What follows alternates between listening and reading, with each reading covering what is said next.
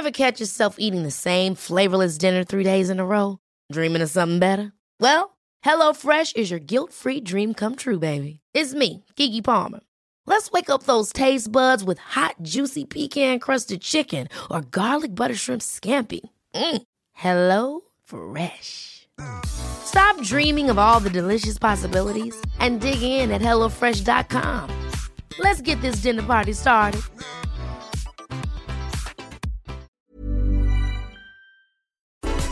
Las noticias. ¿Qué tal? ¿Cómo le va? Buenas tardes. Estás a punto de escuchar Yo soy Javier Alatorre. las noticias con Javier Alatorre. La vamos a pasar muy bien. Comenzamos. Qué fácil fue tocar el cielo la primera vez cuando los besos fueron el motor de arranque que encendió la luz pues se desaparece. Así se el amor para su conveniencia, aceptando todo sin hacer preguntas y dejando al tiempo la estocada muerte. Nada más que decir. Pues con esas dos eh, voces, ¿no? Y además una canción increíble. Es Mijares y Yuri. Mijares y Yuri, saludos a los dos. Hay que invitarlos pronto para, para platicar. Yo sé que llevamos todo este año con un jaloneo tremendo.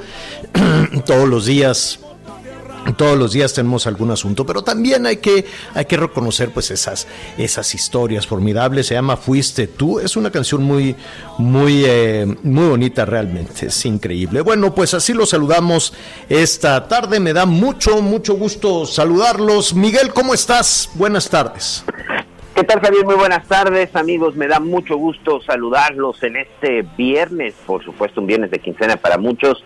Así que, por favor, a extremar precauciones porque sabemos que con todo en pandemia, pues mucha gente pues ya está aprovechando y disfrutando. Así que les mando un abrazo y muy pendientes de toda, toda la información. No hemos dormido, señora La Torre. Vaya información que se ha generado en las últimas horas. Sí, ya sé, ya sé, con la captura, con la captura del general Cienfuegos, con información que hay en desarrollo.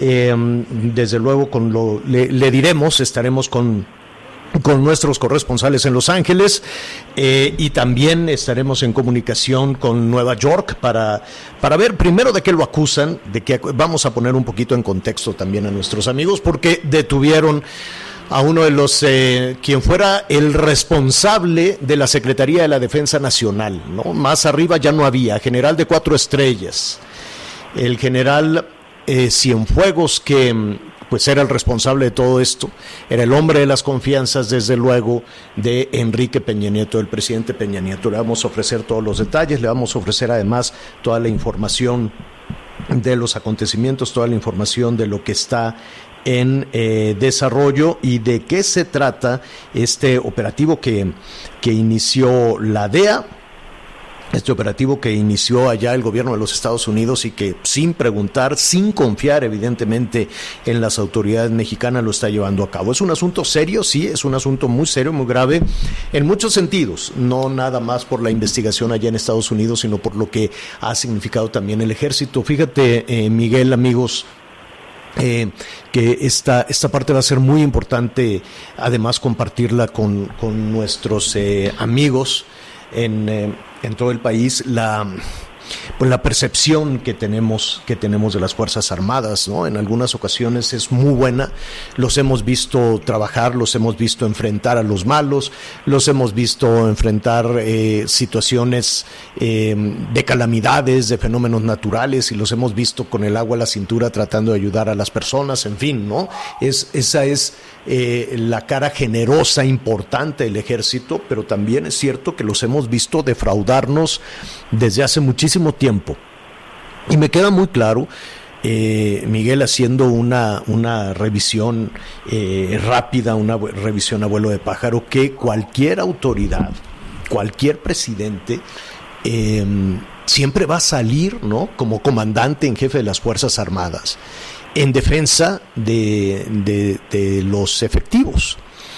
Eh, y en todo nivel, ¿no? Cuando tú eh, señalas un mal elemento de la policía municipal, todos hemos visto que hay policías corruptos, bandidos, rateros, y todos hemos sido en algún momento víctimas también de un mal elemento cuya tarea es eh, cuya la tarea que tiene en sus manos es encargarse de la seguridad de las personas y cuando le dices a su comandante eh, lo primero la negación dice no no no eso no puede ser ah bueno entonces yo solito no tenía nada que hacer y vine a a, a, denunciar nomás porque sí a un mal elemento.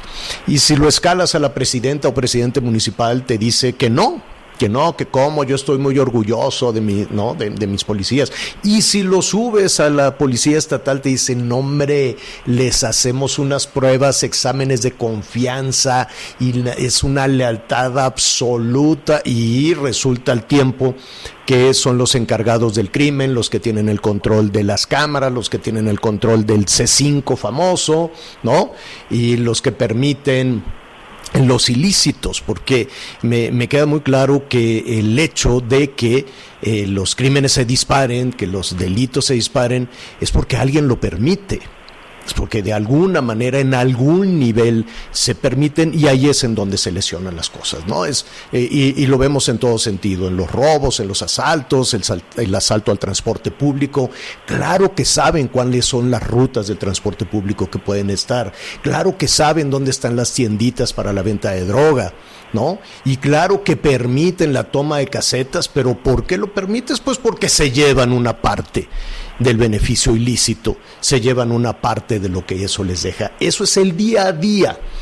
Y que eh, se enoja cualquier nivel de autoridad, del que sea, desde el gobierno federal hasta el gobierno municipal, cuando le haces un señalamiento, lo primero es la negación. Dice, no, no, no, no, no, no.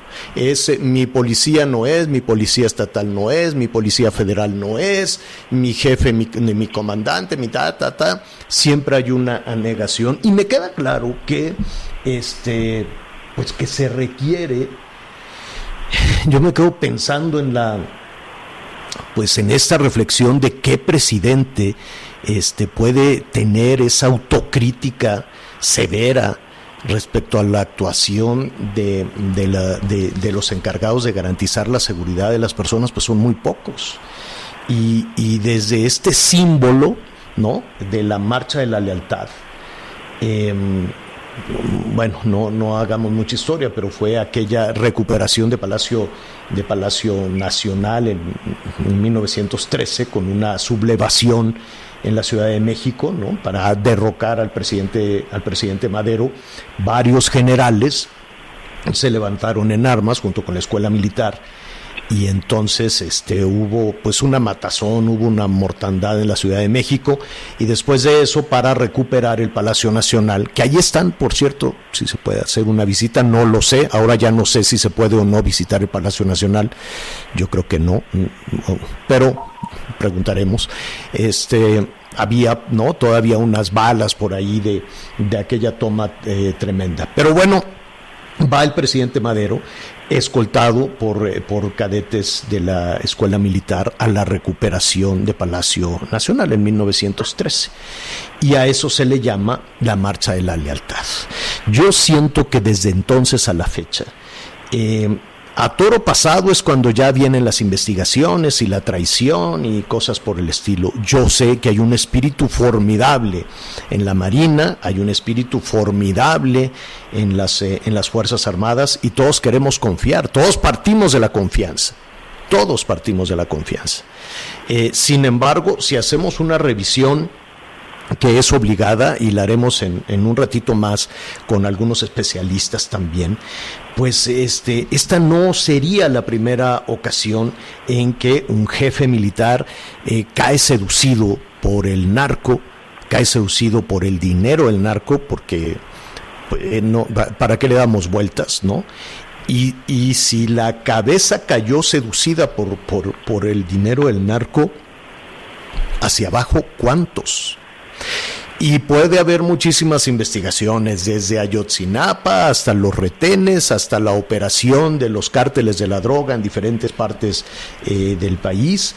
Y, vamos aquí a tratar de, de hacer eh, memoria, Miguel, pero a casi todos los presidentes, a casi todos los presidentes, se han llevado el chasco, ¿no? De este Cedillo con eh, Gutiérrez Rebollo, que era además el zar antidrogas, Gutiérrez Rebollo, y sí, que íbamos a combatir, y mira, SAS, ¿no?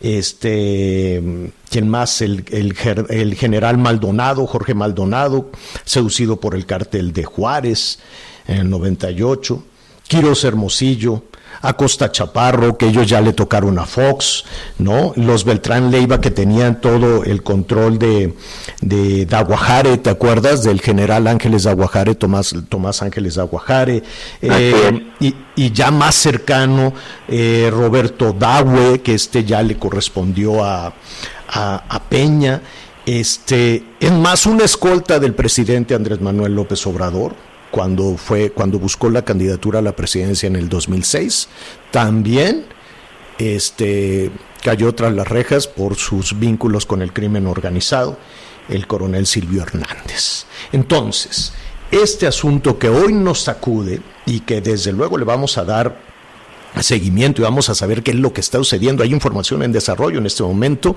a reserva de, de, que, se, de, que se presenten eh, ya las acusaciones, las pruebas, habrá, entiendo que a las cuatro y media tiempo del centro del país, dos y media en el Pacífico, este, el gobierno de los Estados Unidos estará eh, ofreciendo información, aunque ya se ha filtrado y en un momentito más le vamos a, ofrecer, gracias a nuestros eh, buenos amigos del Heraldo, a Franco Carreño, ya vamos a presentarle también alguna información respecto a, esta, a este tema, a este desarrollo, que, que es lo que está diciendo la Corte de Nueva York, Miguel.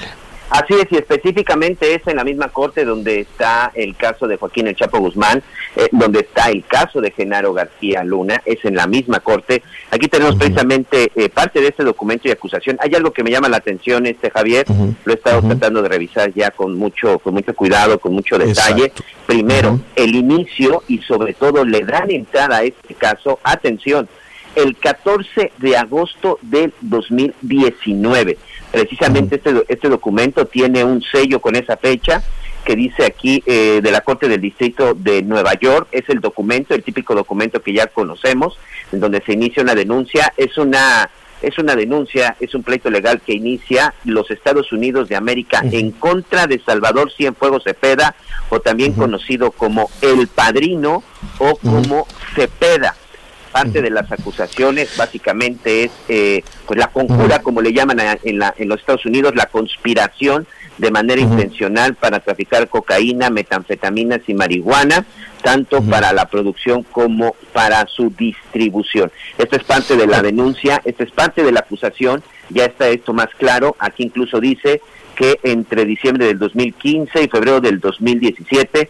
son las fechas aproximadas cuando, bueno, pues los Estados Unidos, eh, eh, o mejor dicho, que el general Salvador Cienfuegos estuvo colaborando con algunos grupos para la introducción de droga a la Unión Americana y por eso es de que se lleva a cabo pues esta detención. Lo que sí, Javier, eh, sé y sobre todo por las fechas que estoy revisando, evidentemente que estos datos, que esta acusación sale nuevamente del caso de Joaquín El Chapo Guzmán y para ser más específicos, ¿de dónde sale esta acusación o quién hace esta acusación? Jesús el Rey Zambada, el hermano del Mayo Zambada, que como todos sabemos, pues fue uno de los testigos estrellas junto con el hijo del Mayo Zambada que estuvieron declarando. Y es precisamente en la declaración de Jesús el Rey Zambada en donde se habla de un general a quien supuestamente el chavo, el Chapo le mandaba 100 mil dólares de regalo por permitirle operar, sobre todo en el estado de Guerrero. En ese entonces, pues, eh, aparentemente sería el general Salvador Cienfuegos responsable de esa zona militar. Es información que está en desarrollo, es información que vamos este, construyendo desde ayer por la noche, que hemos estado pendientes desde luego durante la madrugada, pero que tiene implicaciones eh, en todo sentido. Tiene implicaciones en la relación con los Estados Unidos, en la percepción que se tiene en los Estados Unidos del gobierno mexicano, de las autoridades mexicanas o del ejército mexicano, hay o no cooperación, hay o no un nivel de, de, confianza en la información eh, que el presidente dice, bueno, hace 15 días me dijeron que había un run run y, y, bueno, eh, eh, en fin y desde luego esto pega pega muchísimo en la percepción que se tenga de las Fuerzas eh, Armadas. Me da muchísimo gusto y le agradezco desde luego a nuestro compañero, colega y amigo Jorge Fernández Menéndez que se sume a esta conversación. Jorge, ¿cómo estás? Buenas tardes. Muy buenas tardes, un placer estar contigo, con Miguel, con todos los amigos del auditorio. Oye, Jorge, no, yo, yo sé que esta es una sacudida en todo sentido, ¿no? Una sacudida política, algo que pone sobre la mesa muchísimos temas. Eh, iniciábamos esta, eh, esta tarde el, el, programa, eh, Jorge, con esta, que, que, desafortunadamente esto no es algo que nos tome por sorpresa a varios presidentes, ¿no? Yo no sé si los presidentes estaban verdaderamente enterados de lo que hacen y los presidentes en calidad de comandante en jefe de las Fuerzas Armadas, de lo que sucede en las estructuras militares y lo que ha significado, desde luego, yo sé que hay una negación, ¿no? Y lo decíamos desde las autoridades más bajas, municipales, hasta el gobierno federal, y, quieren eh, confiar en la lealtad, ¿no? Y tenemos estos símbolos como Madero con la marcha de la lealtad, y así hemos venido poniendo por delante la lealtad hasta que viene la decepción. ¿Qué opinas, Jorge? Bueno, creo que eso es real eso no, no escuchaba también eh, la, introducción a la nota que hacían de otros casos, de otros militares, Gutiérrez Rebollo, Maldonado, Tomás Ángeles Guajare, eh, pero creo que esto es diferente. Estamos hablando del secretario de la Defensa, eh, y estamos hablando de un secretario de la Defensa no solamente del sexenio pasado, sino uno de los militares junto con el general Cervantes, creo yo, los dos militares más influyentes que ha tenido el ejército mexicano en las tres, cuatro últimas décadas. Influyentes por el peso que tuvieron, por la cantidad de generales a, puestos muy importantes eh, que movieron, por eh, la, formación que dieron. El, general Cienfuegos es el que creó, prácticamente recreó todo el sistema de educación militar, entre otras cosas. Entonces, su influencia, incluso en términos de doctrina, de doctrina militar es muy, muy fuerte, muy, eh, muy importante, más allá de, de las labores que haya desarrollado con, con, con, el, con el presidente Peña. Y me parece inverosímil la información. O sea, no, por supuesto que hay militares que han participado y han colaborado con el narcotráfico. Eso lo sabemos. Incluso algunos de los que han sido acusados, estoy pensando en, Tomás Ángeles de Aguajara, eh, terminaron en libertad porque no se pudieron comprobar esos vínculos. Eh, lo mismo ocurrió con Quiroz Hermosillo y con, mm. con otros generales. Pero no es el caso de, del general eh, eh, Maldonado y eso que tuvieron otro tipo de, de, características. Pero aquí estamos hablando del secretario de la Defensa. Si tú acusas al secretario de la Defensa y un secretario de la Defensa de estas características, es algo de lo que tú decías. Dices, estás acusando a la institución. Y cuando tú acusas a la institución, al ejército mexicano, eh, estás a un paso de declarar que México es un narcoestado. Eh, no hay ninguna institución más sólida el día de hoy que, el ejército mexicano. Cuando se dice, decía hoy el, presidente de la República, bueno, que iban a separar a todos los que hayan colaborado con el general Cienfuegos, bueno, tiene que separar a todos los generales a en todos. la A todos, eh, comenzando por, el general secretario, que es un discípulo de Cienfuegos y fue su, su jefe de operaciones en el Estado Mayor de la Defensa. El, el general Rodríguez Bucio fue designado en la Junta Interamericana de Defensa por el general eh, Cienfuegos. No solamente fue designado, lo, fue a Washington hace dos años y medio apenas, fue a Washington a darle posesión y fue condecorado el general Cienfuegos por el ejército de Estados Unidos. Eso es lo que, estás, estás tocando Claro, estás tocando un punto fundamental y, que había una suerte de contradicción también en la mañanera porque eh, el presidente decía no podemos adelantar juicios, pero minutos, palabras después ya ya hacía prácticamente culpable de actividades contra este, contra el Estado, actividades eh, eh, en medio de, de, apoyo al narcotráfico. Es decir, eh, tiene razón, o sea, es un señalamiento, habrá que ver el origen de esto, habrá que ver el, espacio y quién lo dice, ¿no? como decía Miguel ahora, lo que está en la acusación, eh, es el rey Zambada, perdón, el rey Zambada fue detenido por una operación conjunta de la Policía Federal y del Ejército Mexicano. Eh, lo descalifica eh, y fue detenido en la gestión de Cienfuegos. Entonces, y fue extraditado a Estados Unidos. Si, si tú dices, eh, realmente este hombre trabajaba con nosotros, lo refundes en una cárcel en México, no lo envías a Estados Unidos. Eh, Sirven esas acusaciones, creo que tienen un sentido cuando los narcotraficantes se acusan entre sí. Pero cuando tú utilizas a los narcotraficantes sin otro tipo de pruebas para acusar a funcionarios, no digo que sean buenos, malos, que hayan cumplido bien con su labor o no, yo creo que se deslegitima. Imagínate por un segundo, imagínense por un segundo que eh, un narcotraficante, el rey Zambada, diga, el que manejaba, el que nos permite manejar nuestras redes en Estados Unidos es el director del FBI.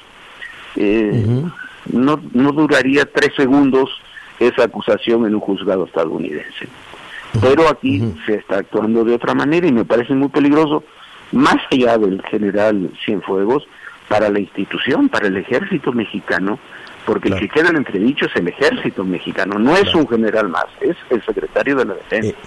Eh, efectivamente, y en la estructura, en la estructura eh, militar, pues no sería como en el caso de, de, Genaro García Luna que dicen, bueno, todos aquellos que trabajaron, ni siquiera que estuvieran involucrados en alguna, en alguna actividad ilícita, que eso también, que habría que abrir aquí un paréntesis, eh, el gobierno mexicano da por hecho la culpabilidad de Genaro García Luna en un proceso que sigue, que sigue abierto a partir también de señalamientos de, de, de algunos, de algunos delincuentes, ¿no? Esa es, esa es la parte que eh, que de alguna manera el gobierno mexicano da por hecho, da por hecho y, y, que no necesariamente tendría que ser así. Digo, voy, voy cauteloso con lo, con lo que, con lo que estamos aquí platicando, porque pues incluso me, me, me sorprendió un poco que que el presidente, primero, el gobierno mexicano no fue considerado en esta, en esta investigación, tampoco en la anterior,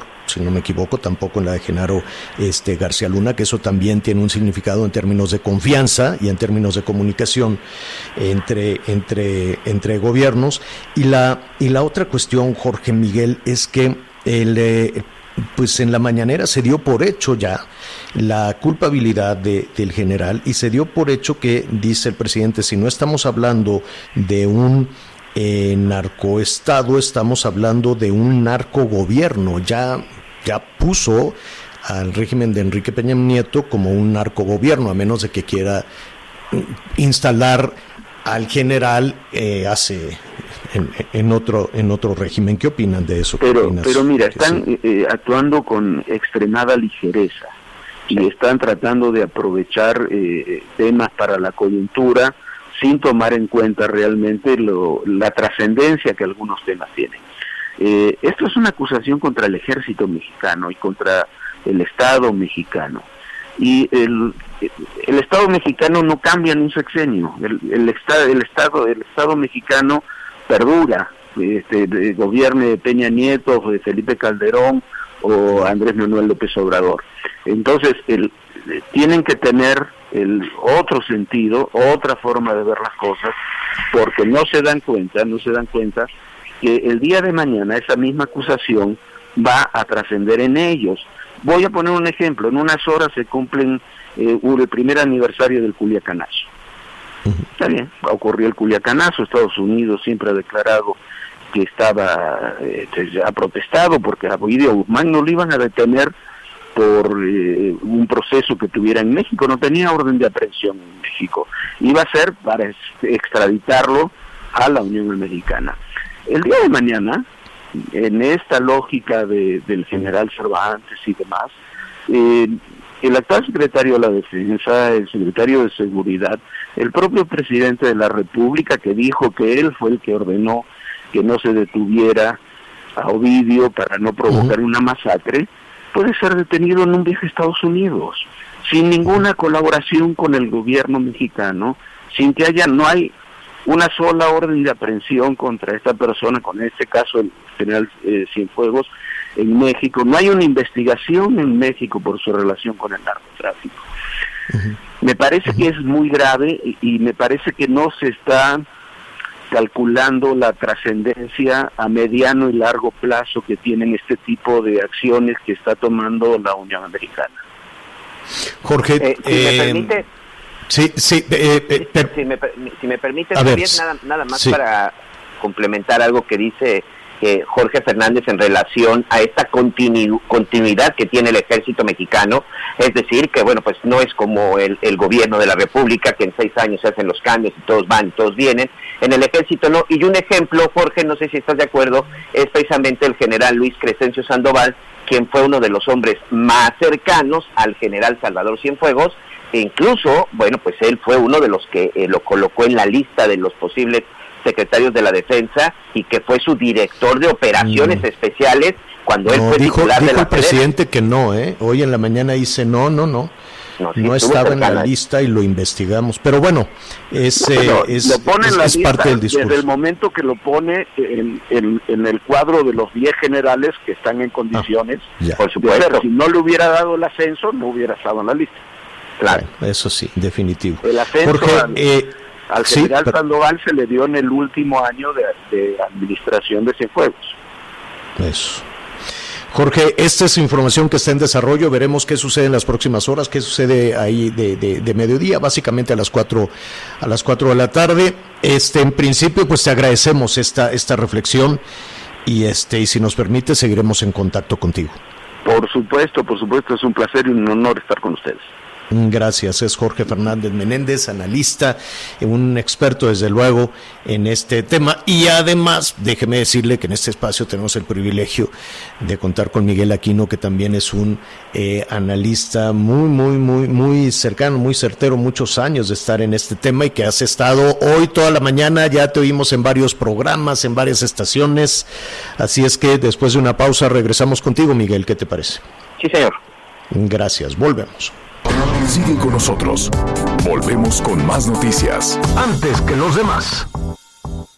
Heraldo Radio. La HCL se comparte, se ve y ahora también se escucha.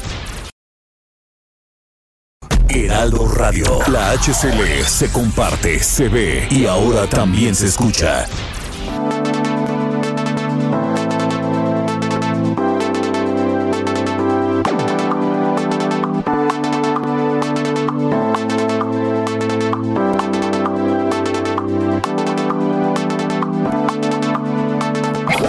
Continuamos. Las noticias en resumen. Padre e hijo asesinaron a golpes a un presunto ladrón a quien sorprendieron dentro de su casa en el municipio del Carmen, en Nuevo León. Los dos quedaron detenidos. El municipio de Guadalajara, Jalisco, por segundo mes consecutivo, mantiene el liderazgo en creación de empleos formales con más de 693 mil plazas totales registradas ante el Instituto Mexicano del Seguro Social. En agosto y septiembre se generaron más de 7.800 nuevos empleos formales. Fue vinculado a proceso Edwin N., presunto integrante del grupo delictivo Fuerza Antiunión de Tepito. Fue detenido junto con su pareja en la alcaldía Benito Juárez. Se le relaciona con la distribución de armas de fuego. Hoy el dólar se compra en 20 pesos con 94 centavos y se vende en 21 pesos con 45 centavos. El reporte carretero.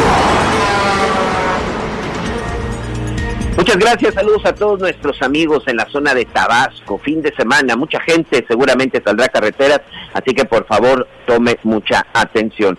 Hay un dispositivo tras el cierre de la circulación por un accidente en el kilómetro 47 de la carretera que va de Coatzacoalcos a la zona de Villahermosa. Un tráiler y un autobús se vieron relacionados, incluso uno de ellos incendió. Esto es exactamente en el entronque La Venta Arroyo Hondo.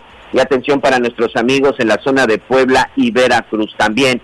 Otro accidente, esto es en la zona de la autopista que va de Puebla a Córdoba a la altura del kilómetro 241. Aquí también un tráiler se vio involucrado. Y finalmente un abrazo a nuestros amigos en el estado de Jalisco, en donde tenemos otro accidente, en donde pues un camión de doble remolque, específicamente con dos pipas, se volcó en el libramiento sur Guadalajara. esto en el kilómetro 44 del entronque de la carretera que va de Chapala a la zona de Arenal. Por favor, a manejar con precaución.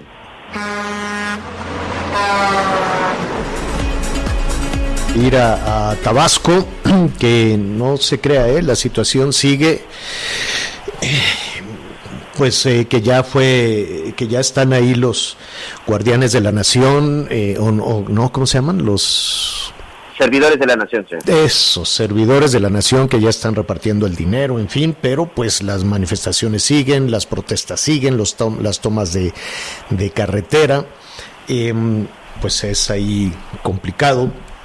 Pero antes de, antes de eso y para abrir ya un espacio en el caso del general Cienfuegos, al parecer ya tiene eh, abogado, aunque eh, de acuerdo a, los trámites allá en los Estados Unidos tendría que ser un abogado que esté registrado, pues reconocido por ellos, pero bueno, no sé qué tanto tiempo se lleve ese trámite.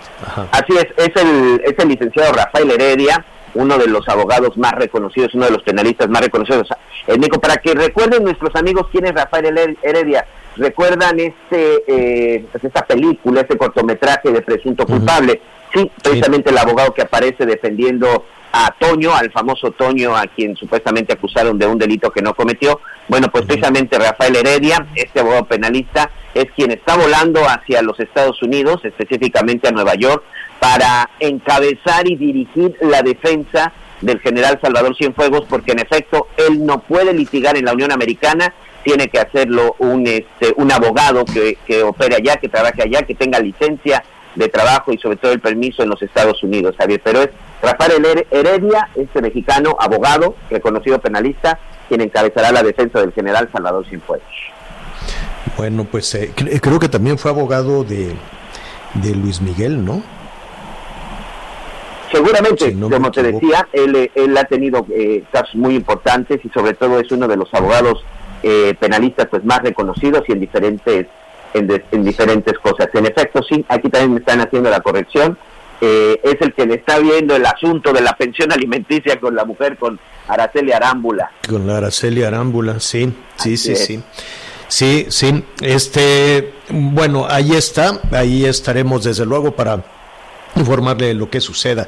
Eh, eh, hay información en desarrollo, desde luego, pues un mar de comentarios, un mar de comentarios de las afectaciones eh, de carácter político, de las afectaciones al interior de las Fuerzas Armadas, del impacto que esto pueda, pueda o no tener en, en la estructura, pero bueno, queda claro y ha quedado de manifiesto por la cantidad de tareas que se le han encargado al ejército y a la marina, que se mantiene pues, este, sólida, ¿no? Sólida esta, esta, esta relación entre el presidente López Obrador y las Fuerzas Armadas, este, el aeropuerto, las fronteras, los migrantes, los temas de salud, las medicinas, el tren Maya, em, eh, la, bueno, muchas de las obras de, de infraestructura toda esta tarea que se ha encargado. Todos los días se le encarga una tarea a las, eh, a las Fuerzas Armadas y por lo tanto pues es en este momento el, eh, digamos que el, la, estructura más sólida en la que descansan todos los proyectos básicamente del presidente López Obrador. Saludamos a nuestros amigos que nos escuchan allá en Tabasco a través de la 106.3 FM eh, que la están pasando mal desde hace, desde hace ya muchísimo tiempo.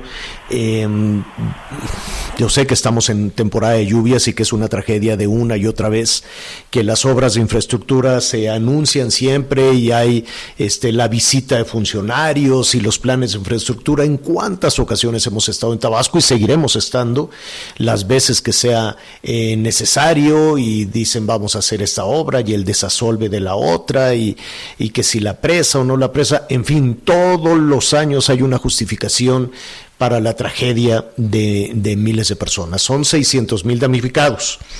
Eh, antes de, continuar con esto, pues saludo a, nuestro compañero José Raúl eh, Reyes que es nuestro compañero que eh, todas las todas las noches nos ha estado informando a través de la televisión azteca de, de, esta tragedia que han vivido miles eh, de personas. José Raúl, ¿cómo estás? Buenas tardes. Muy bien, Javier, gusto en saludarte. Pues eh, en efecto ha sido una eh, larga cobertura que se ha dado a esta emergencia, primero por las inundaciones derivado de lluvias intensas que generó el Frente Frío número 4, luego el 5 se combinó con la tormenta Gama, luego algunos efectos del huracán Delta y que en medio se, eh, también se, intensificó con el desfogue o la extracción que realizó la presa Peñitas. Y a raíz de todo eso, alrededor de 600 mil tabasqueños, como bien mencionas, resultaron damnificados, una cifra que pues de alguna forma pudo eh, señalar o evidenciar el tamaño de esta afectación provocada por inundaciones que abarcaron a 14 de los 17 municipios.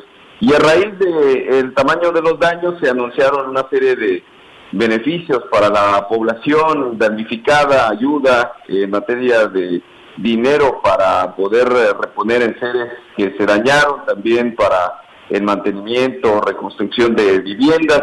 Y para la entrega de estos apoyos se anunció un censo que se iba a levantar en todas las localidades afectadas.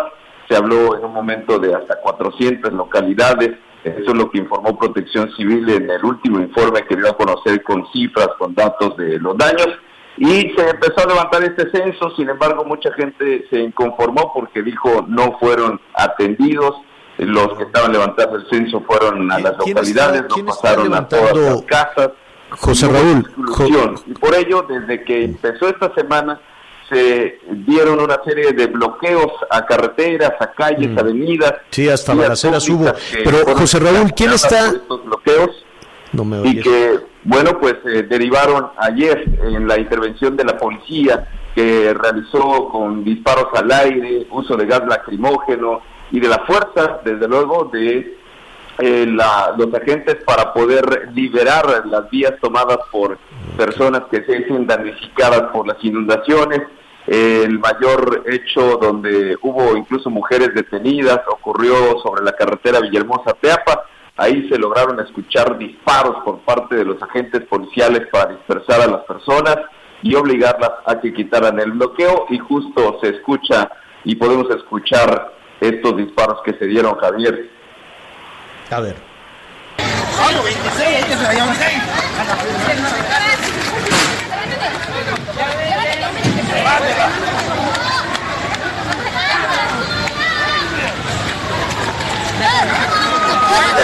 y en otros tramos eh, federales también como la Villahermosa Cárdenas, la carretera vía corta Reforma Dos Bocas que también estuvo tomada varios días y a la fecha Javier todavía hay varios tramos carreteros ocupados por manifestantes, son eh, alrededor de 15, 16 bloqueos que se ha informado existen en estos momentos, esto a pesar de que ayer el gobernador del estado, don Augusto López, informó que ya el censo terminó, que ya se terminó también el dinero, se van a beneficiar a 30 mil personas que ya recibieron su folio, que ya están en proceso para cobrar los 10 mil 500 pesos que anunció el gobierno federal se les iba a entregar y que hasta ahí termina todo. Eso a pesar de que a esta fecha, en estos momentos, todavía hay grupos en las vías públicas reclamando que les entreguen el dinero, ya que, o les entreguen el apoyo, ya que se anunció que iba a ser para todos y bueno, solo alcanzó para 30 mil damnificados. Así es que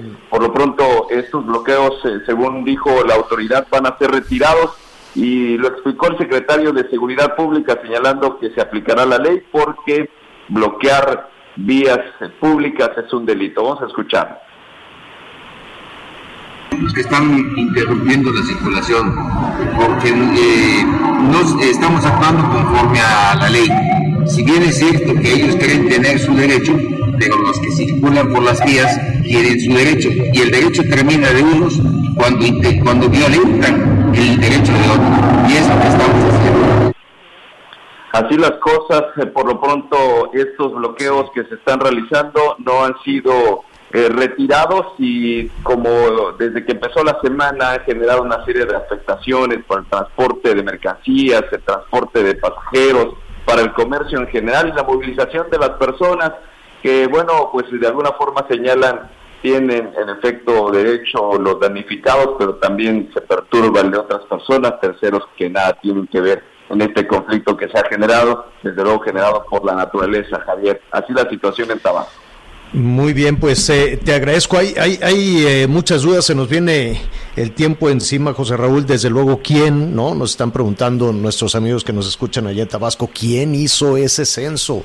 ¿No? Este, son 600 mil damnificados. ¿A cuánto les van a dar? ¿Cómo se tiene la certeza de que a esos 30 mil les dieron los 10 mil 500, eh, los 10 mil 500 pesos? En fin, esta, esta historia pues todavía va a continuar y nos están recordando, lo decimos así rápidamente, que eh, ahora la autoridad, tanto la autoridad estatal como federal, dicen que están violando la ley quienes bloqueen, eh, quienes bloqueen las autopistas eh, a manera de protesta y me está, nos están aquí diciendo nuestros amigos, este López Obrador bloqueó las carreteras en 1996, llamó a la desobediencia civil a no pagar la luz, bloquearon los pozos eh, petroleros en una demanda de justicia.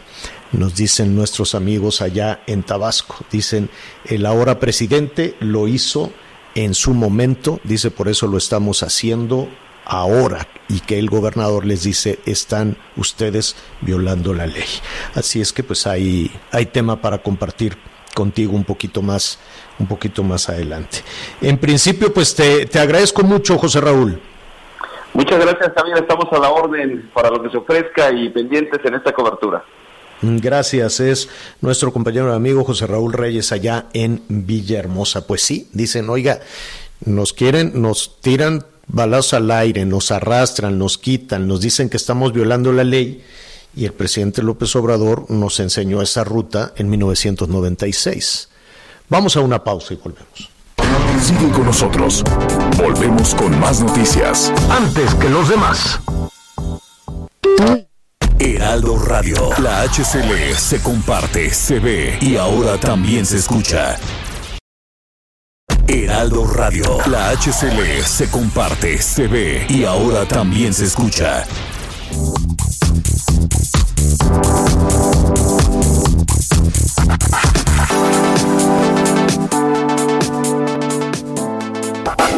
Todavía hay más información.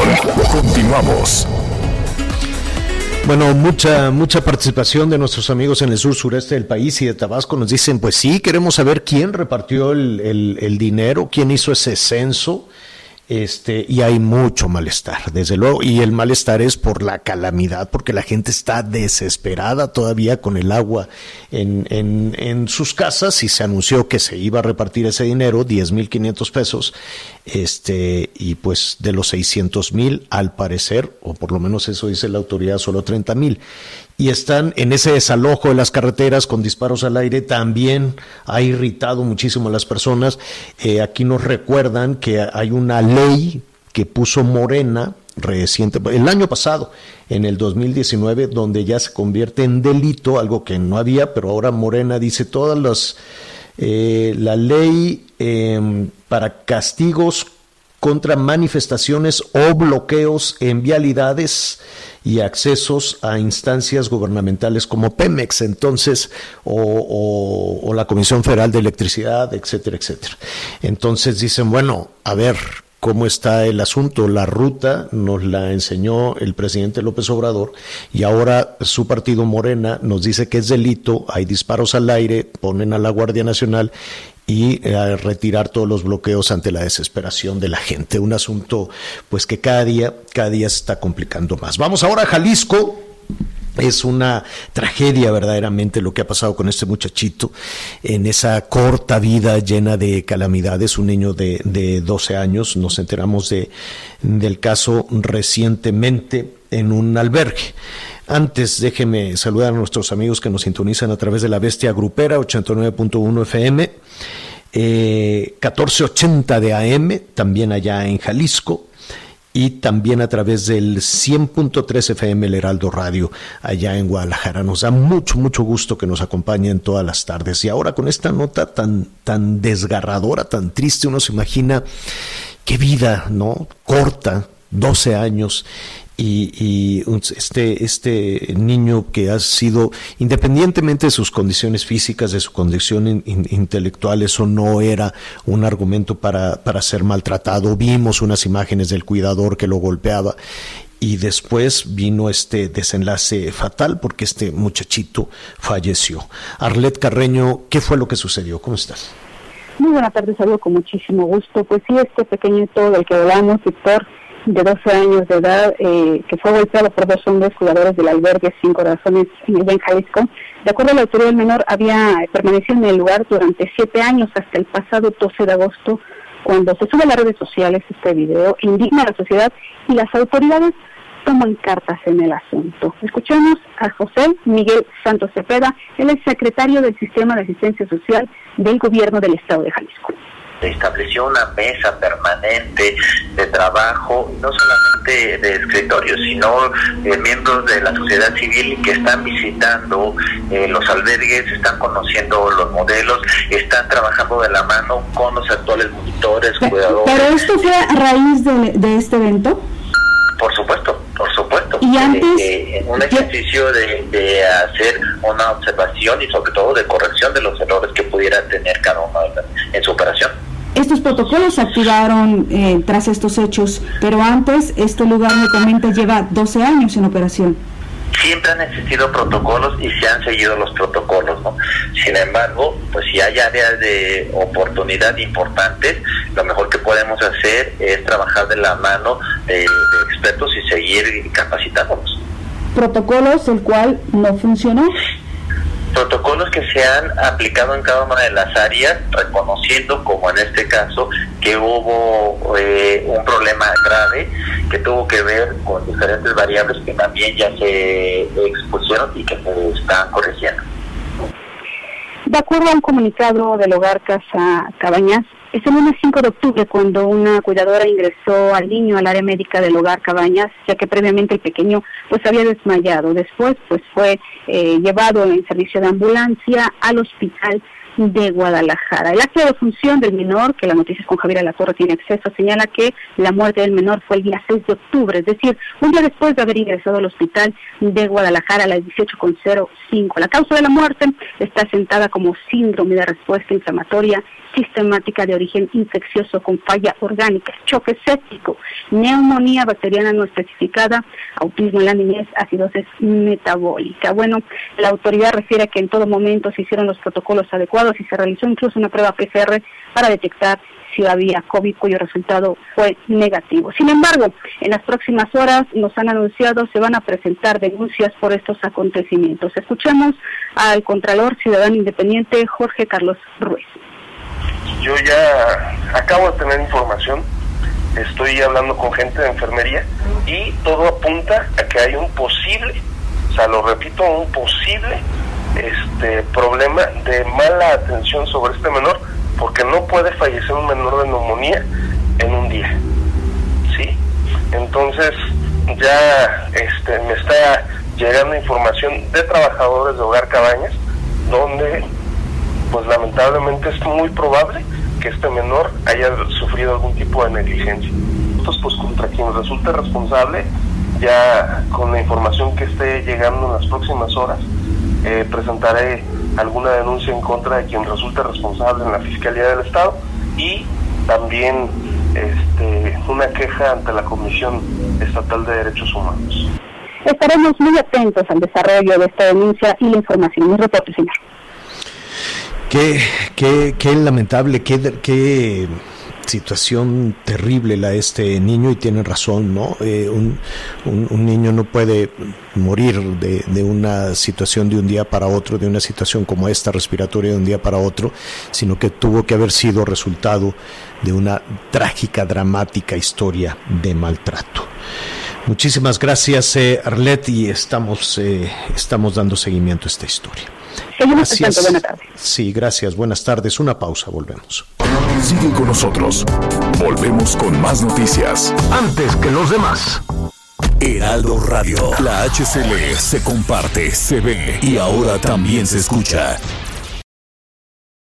Heraldo Radio. La HCL se comparte, se ve y ahora también se escucha.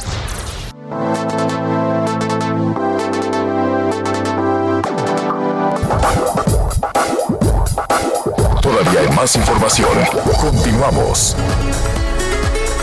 Bueno, qué rápido, qué rápido se nos va la primera parte, la primera parte del programa. Muchísimas gracias a que nos eh, se han sumado en esta, en esta primera hora a través de El Heraldo Radio. Gracias, buen fin de semana.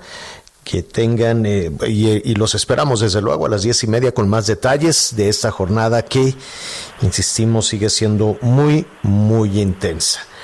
Gracias por su compañía. El resto del país siga con nosotros. Tenemos eh, información muy importante.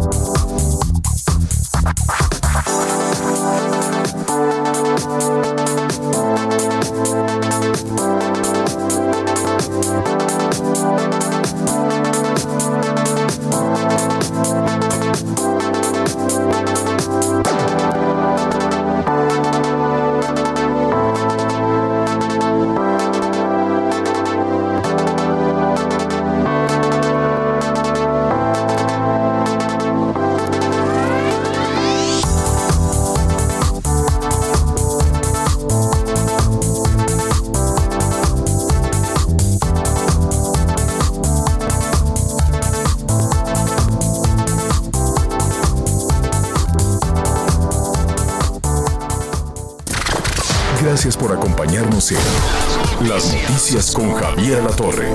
Ahora sí ya estás muy bien informado.